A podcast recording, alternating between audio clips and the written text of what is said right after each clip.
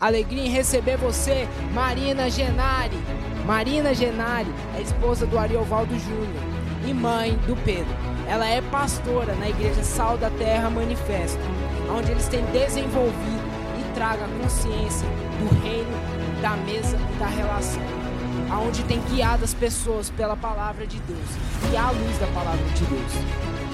Vem ministrar sobre a gente, Marina!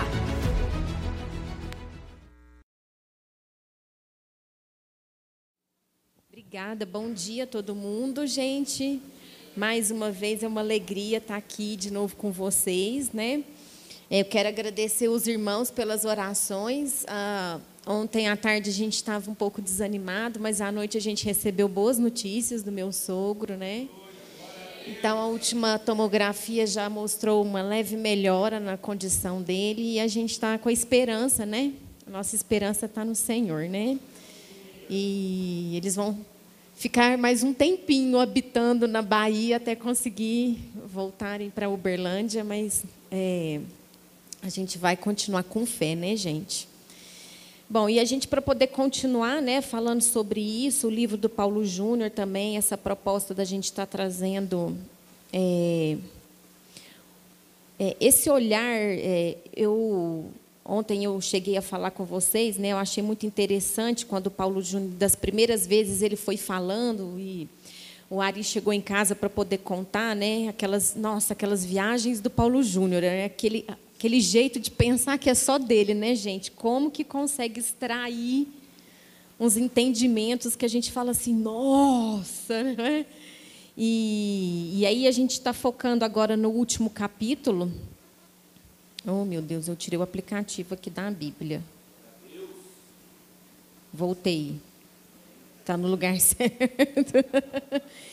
e, e eu fiquei, me peguei pensando muito assim nessa última parte, né? Novo mundo, né? Ah, tem um pessoal meio, não sei, misticismo, gnosticismo, ceticismo, que falam muito do de um conceito né, de novo mundo. Eles têm uma coisa, uma esperança de que algum alinhamento nos astros e nas estrelas vai acontecer e esse novo mundo vai chegar, né, uma confusão.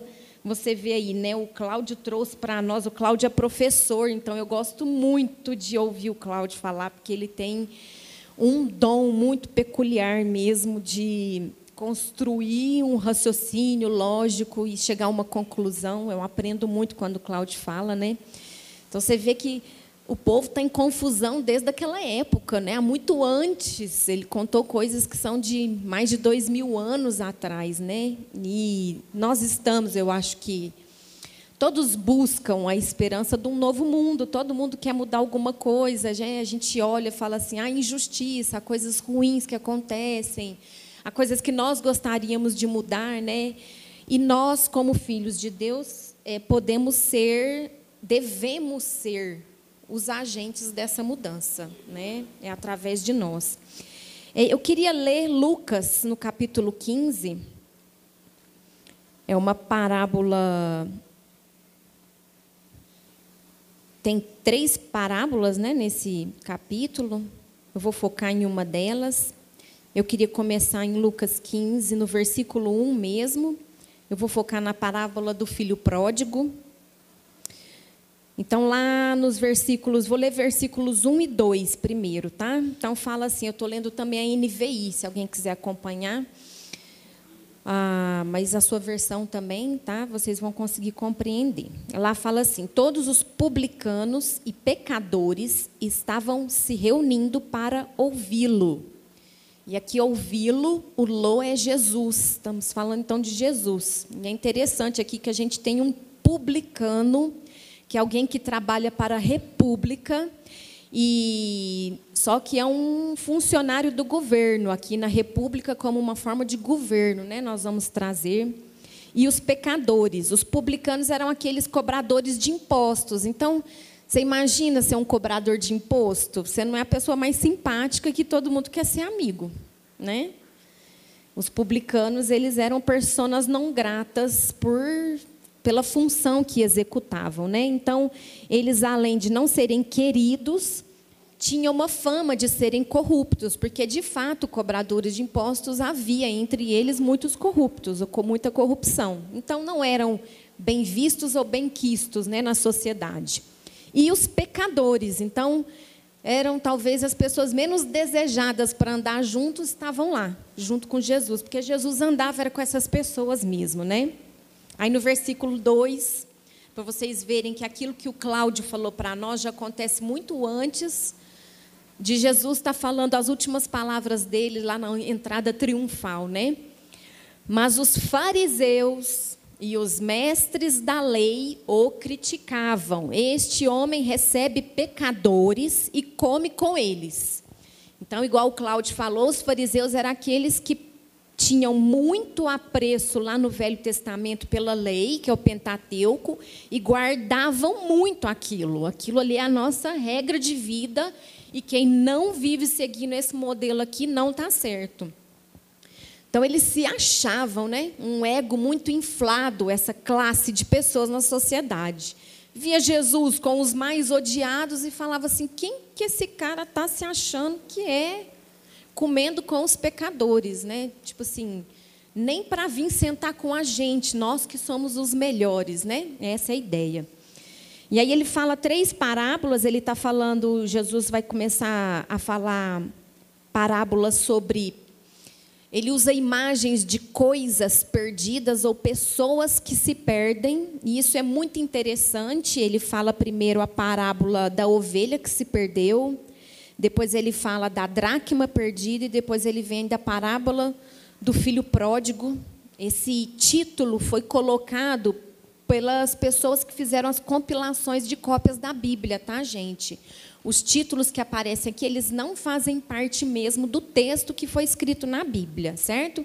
Mais uma questão pedagógica, vamos dizer assim, né, pastor Guilherme? Mas e a gente vai ver aqui que a gente chama a parábola de filho pródigo, mas existe um centro maior aqui, que vai além do filho nessa história.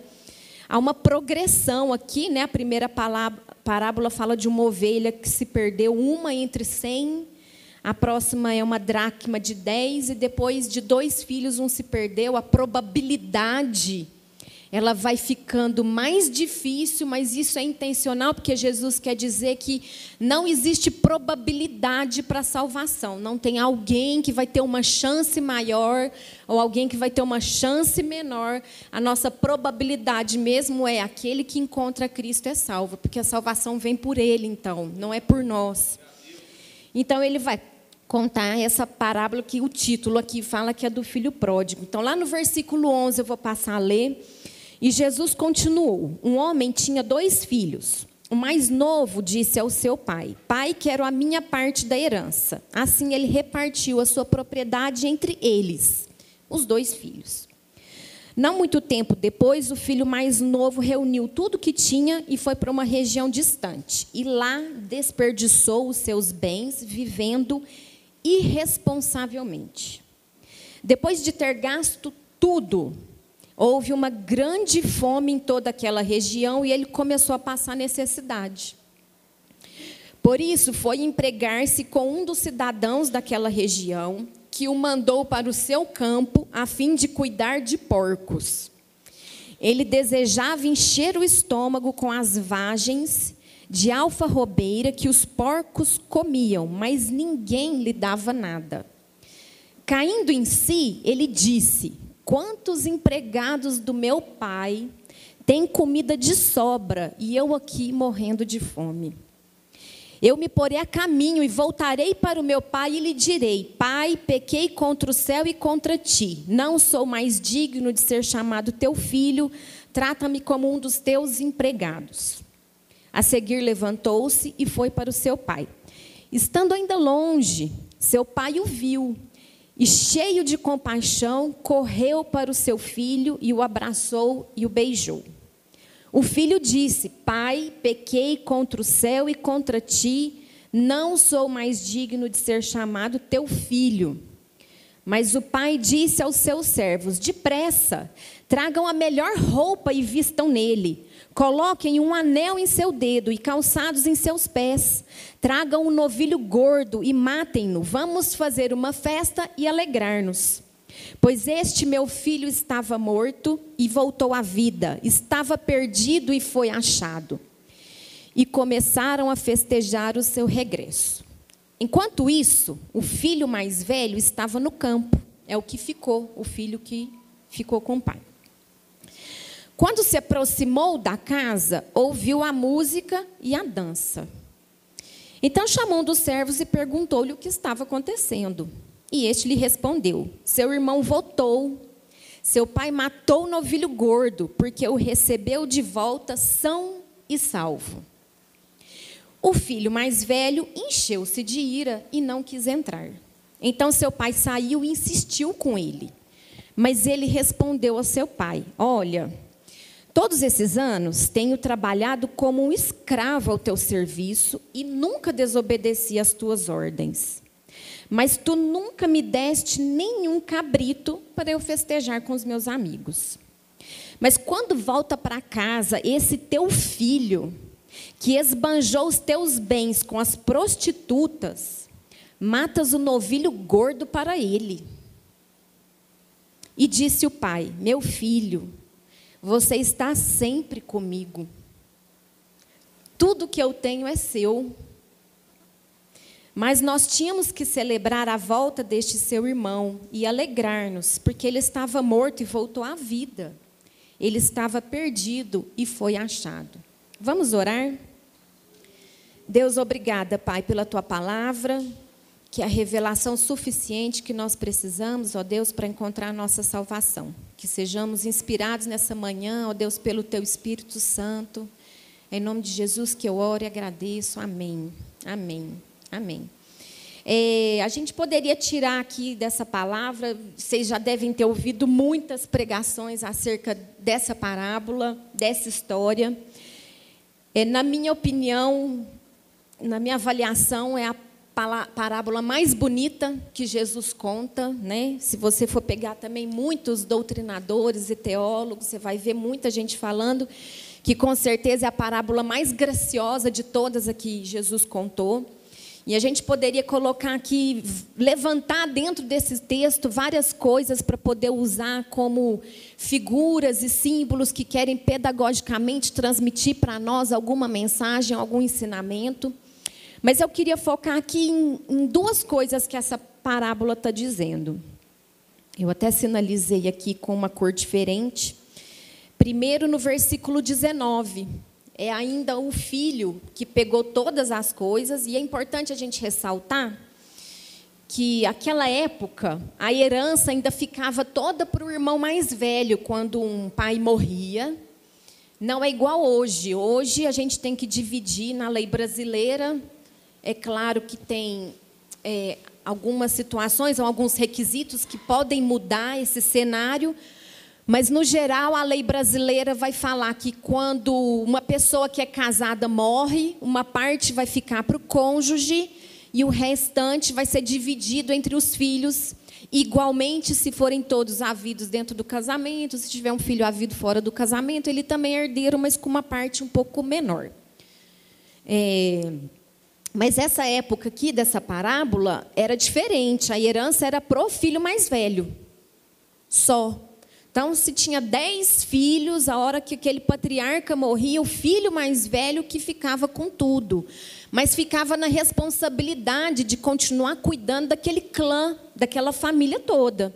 Então, não havia um temor, um medo, né, uma preocupação de, nossa, eu não vou ganhar nada, vou ficar sem nada. Não precisava preocupar com isso. Então, o pai aqui, ele já faz uma coisa. Ele fala assim, eu estou vivo. E eu não sei se até eu morrer, pode ser que um deles também morra. Então eu vou dividir igual entre os dois. Porque eu não sei como que seria, né? Caso a herança fosse dividida pela morte do próprio pai. Então esse pai divide igual entre os dois. O mais novo vai embora e fala: "Vou viver minha vida e vou gastar do jeito que eu quero". Até que ele acaba com tudo, se vê numa situação difícil, porque para onde ele foi entrou numa crise muito grande e aí no versículo 19 ele fala assim: Não sou mais digno de ser chamado teu filho. Trate-me como um dos seus empregados. É o que ele pensou. A hora que eu voltar lá para o meu pai, eu vou falar isso para ele. Não quero ser filho, não. Posso ser seu empregado. Para mim está ótimo. Está melhor do que a burrada que eu fiz aqui na minha vida, certo? E aí, eu vou falar agora do filho mais velho, que foi o que ficou, lá no versículo 29 ele responde para o pai, quando o pai insiste para ele vir né, comemorar que o irmão voltou para casa, ele responde assim: ó, Olha, todos estes anos tenho trabalhado como um escravo ao teu serviço e nunca desobedeci às suas ordens. Mas o senhor nunca me deu um bezerrinho para eu fazer um churrasco com os meus amigos. É, é muito triste no meu entendimento, o filho ter essa postura igual o filho mais velho teve, né? O filho que fugiu e depois de tudo que ele viveu, que ele passou de ruim, e que ele aprendeu uma lição porque ele se arrependeu. Isso aqui é um arrependimento de verdade, né? Ele abre mão de ser chamado filho para poder falar assim: eu, eu não me importo em voltar para sua casa e ser um escravo e ser um empregado, em ser um servo. Porque para mim ainda é melhor do que a condição que eu me encontro. Então a gente vê que é uma pessoa que do seu coração ele se arrependeu e ele é, ele dispõe a identidade dele, quem ele é. Ele sabia que ele era filho, apesar de ter ido para longe, ter feito as coisas do jeito que ele queria. Ele quis ter o controle, ele quis ter o domínio, ele quis decidir como que seria a vida dele, e ele foi fazer isso. E ele viu que isso não deu certo, infelizmente, ele teve mesmo um resultado ruim. Então ele pega essa identidade dele, da qual ele nem tinha dúvida que era, mas ele fala: Eu abro mão disso e me submeto, eu me humilho a me tornar uma outra pessoa, só para ser aceito por ti. Enquanto isso, o outro filho que ficou lá vivendo com o pai, o filho mais velho, ele não teve falta de nada, ele não teve crise lá continuando vivendo com o pai. Ele não teve uma dificuldade financeira, não teve um dia que ele pôde reclamar, falar assim: "Nossa, estou na fome, parece que está faltando comida na geladeira". Ele não teve um motivo para poder fazer uma reclamação, estava tudo ali à disposição dele. A casa estava ali para ele, o pai estava ali para ele, os bens, a comida, o patrimônio, tudo. Não lhe faltava nada, nada, nada. Mas ele, quando responde para o pai, olha só, ele se identifica como um escravo. Ele não consegue ver que ele era um filho. Ele não percebe. Ele está ali naquela condição, naquele lugar, e ele mesmo não se apropria dessa identidade. Fala assim, eu fiquei aqui igual um escravo. Fiz tudo para o Senhor. Aí, a hora que ele sem vergonha volta, você faz um churrasco para ele. Para mim isso é muito triste. A gente perder a nossa identidade, a gente perde o propósito, o plano de Deus, de quem Ele deseja que a gente seja onde a gente está. Eu acho que eu sou a única pessoa que bebia a água que foi colocada aqui, né, gente? É... E você vê um filho que está lá na casa do pai. Não era para haver dúvida nenhuma. Não era para titubear ou pensar, nossa, será que não ai, não sei. Será que eu posso fazer um churrasco? Será que eu posso fazer, chamar meus amigos, fazer uma festa? Então ele está ele tá próximo do pai e tem dúvida acerca de quem ele é. Isso é muito triste, gente. Isso é muito triste. Nós estamos num ambiente em que está tudo à nossa disposição como filho e nós não estamos nos enxergando como filho a gente conseguir fazer desse mundo um novo mundo, nós primeiro precisamos ser uma nova criatura. Nós precisamos encarnar e entender que a gente é filho de Deus. Que essa é a nossa identidade. Eu tenho duas coisas na Bíblia que eu amo, amo, amo, amo. A palavra de Deus é linda, eu amo ela toda, mas tem coisas que a gente, né, coisas que quando a gente lê, no, me, me, me me traz mais coisas assim de aprender a respeito de Deus, né? Eu gosto muito de Gênesis que fala lá como que foram criadas todas as coisas e como Deus fez homem e mulher, macho e fêmea, né? Que já traz para nós a uma convicção de identidade que não tem nada fora de homem e mulher e que Deus não errou e que é isso que Deus fez, é isso que existe, e a gente tem que entender, então, a partir disso, o que, que Deus quer de nós e quem que nós devemos ser. Mas aquele homem e aquela mulher caíram, o pecado entrou no mundo e Deus já tinha um plano de redenção para nos salvar. Então está tudo certo, aquilo ali estava mesmo para poder acontecer. E aí a outra parte que eu gosto muito, muito, muito é do batismo de Jesus. E eu acho muito interessante, porque quando Jesus chega, João Batista está lá batizando. É, João Batista é parente de Jesus, é um primo de Jesus. Né? Lá quando Maria e Isabel estavam grávidas, né? as duas até trocaram é, conversas sobre gravidez, quando ela chega e a Isabel, é, o o, o, bebê mexe na barriga de Maria, né? E fala: Meu Deus, que mulher agraciada, não é verdade? Então, assim, é lindo. Então, é, quando Jesus vai ser batizado, João Batista era um pouco mais velho que ele, que Isabel já estava grávida mais tempo que Maria. E João Batista cria, ele sabia, ele esperava, ele aguardava, mas ele ainda não tinha conhecido o primo dele. No entanto, quando Jesus aparece, João Batista reconhece ele. Isso é muito poderoso. Ele não tem dúvida da identidade daquela pessoa. Ele, inclusive, fala: de jeito nenhum, como que eu vou te batizar?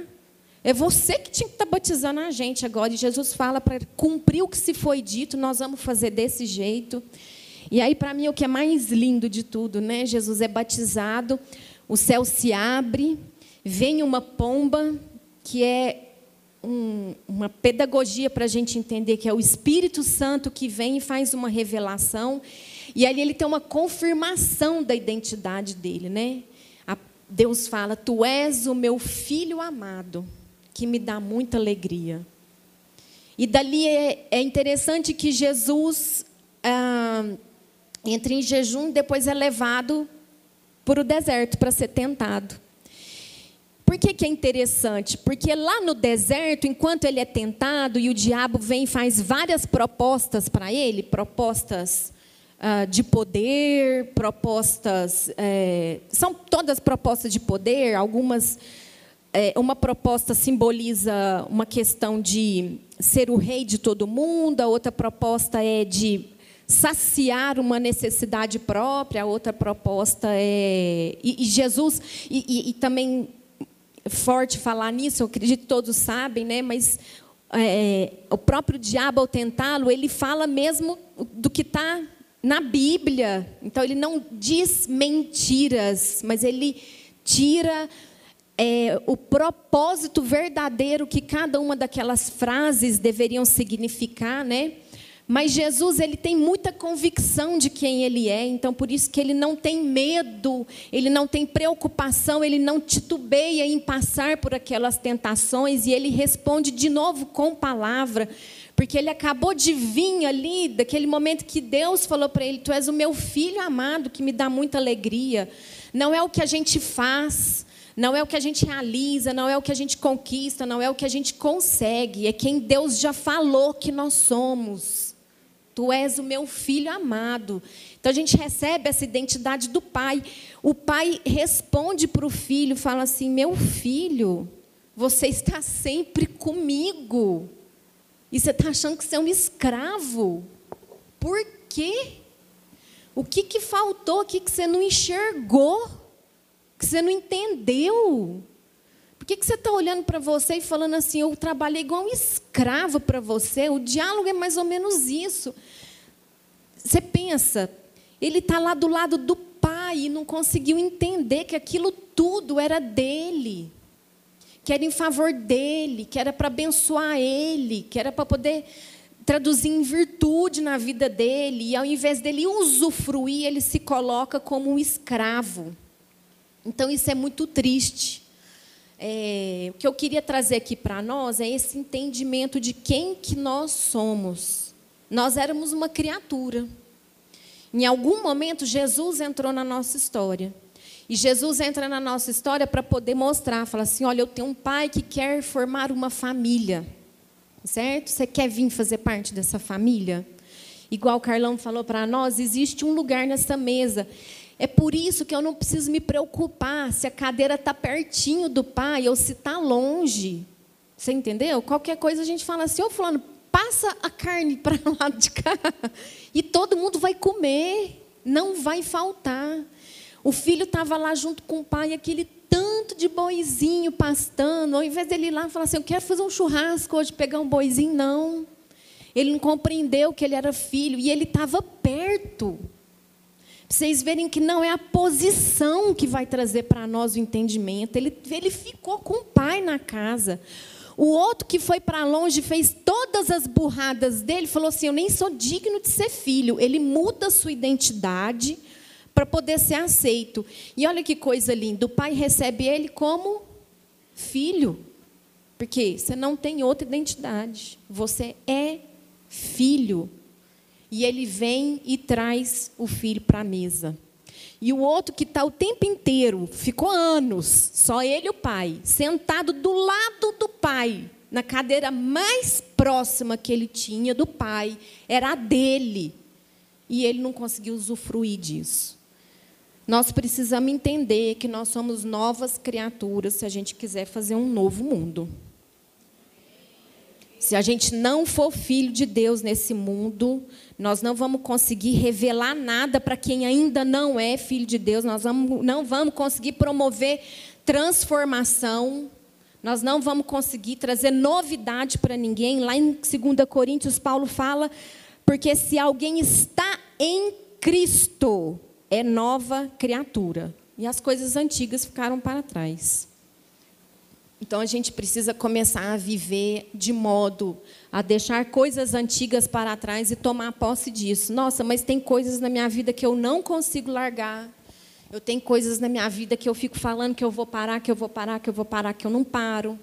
Eu tenho coisas que às vezes eu odeio, coisas que aconteceram comigo e vem na minha memória e fica me assombrando e eu quero entender por que, que Deus deixou isso acontecer comigo. Então, se eu era filho de Deus, nós estamos na hora de entender que, assim como Jesus, filho de Deus, ele passou, igual o Alisson, pastor Alisson falou para nós, né, a maior vergonha de todas a maior das injustiças, o maior dos erros, para que tudo isso fosse depois um testemunho para trazer para nós que Deus sempre esteve conosco e às vezes, apesar de coisas que a gente não desejava ter até acontecido com a gente, foi para que essas pudessem agora serem usadas como testemunho para você, como filho de Deus, conseguir levar para outras pessoas, para que essas outras pessoas também tenham esperança de que aquilo que ficou para trás pode ser vencido, pode ser deixado, pode ser esquecido, e a gente pode viver uma nova vida como filho,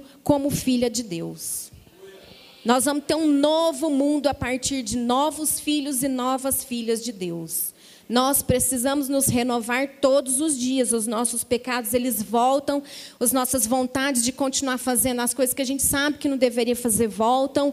Os traumas e as lembranças daquilo que nos assombra, elas voltam. E a gente tem que ter dia após dia, buscar disciplina para poder falar: Filho de Deus, eu sou filho de Deus, eu sou filha de Deus, novas criaturas nós somos feitos e a gente tem que caminhar no rumo disso. Nós não vamos esquecer possivelmente, das nossas tentações, dos nossos desejos do pecado, nós também não vamos conseguir nos isentar 100% dessa vontade.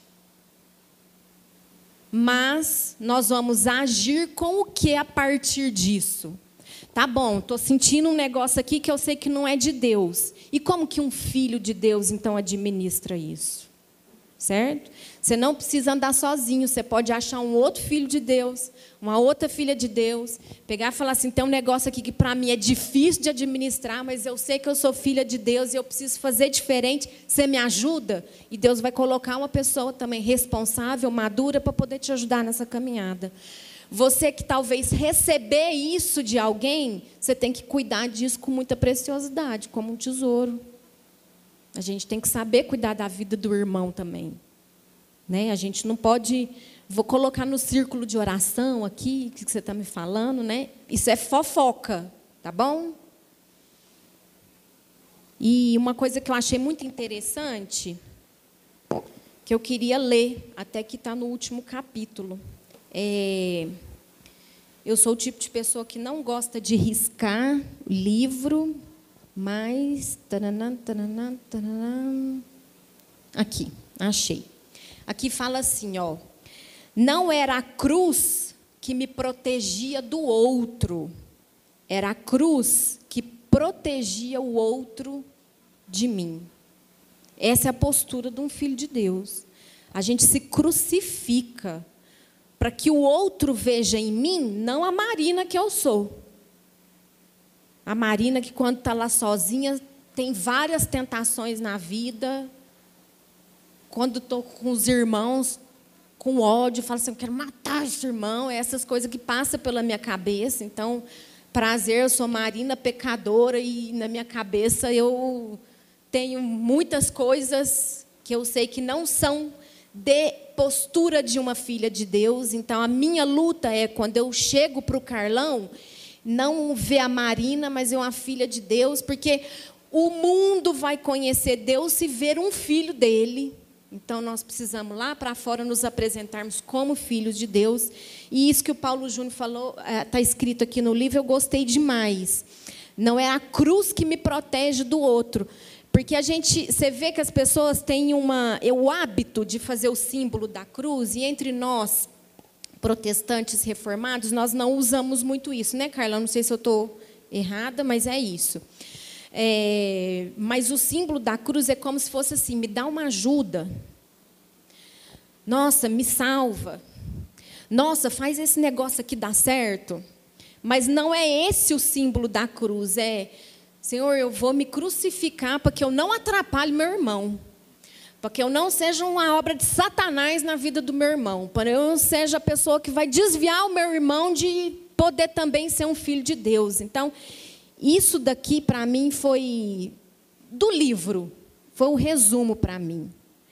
Quando alguém fazia o sinal da cruz, era para dizer ao outro que eu sou alguém crucificado. Então você não precisa temer. Eu sou um filho de Deus. É uma responsabilidade muito grande para nós. E quem quer ser filho de Deus tem que ter muita disciplina. A gente tem que buscar a leitura da palavra, a oração, a comunhão com os irmãos. E, e é esse lugar dessa república em que nós estamos todos juntos, nós vamos afiando uns aos outros para que a gente vá melhorando, a gente vá cuidando dos irmãos mais novos que tem menos maturidade, e às vezes a gente já alcançou um pouquinho mais de maturidade, a gente se responsabiliza por eles, e assim, é, se Deus quiser, a gente vai aumentando essa família. A gente tem que levar essas boas novas para a gente poder aumentar esse povo. Né? É o nosso, acho, acredito que o nosso maior objetivo é esse. É, a gente não quer ficar com essa mesa só para nós. Né? E quando um filho vem em Salmos fala né, que Deus não rejeita um coração contrito, que é um coração arrependido. Né? A festa nos céus, assim como Jesus contou aqui nessa parábola, a festa que o pai dele fez quando um filho arrependido voltou para casa. Né? Então, que essa seja a, a nossa motivação do nosso coração, era isso que eu queria trazer.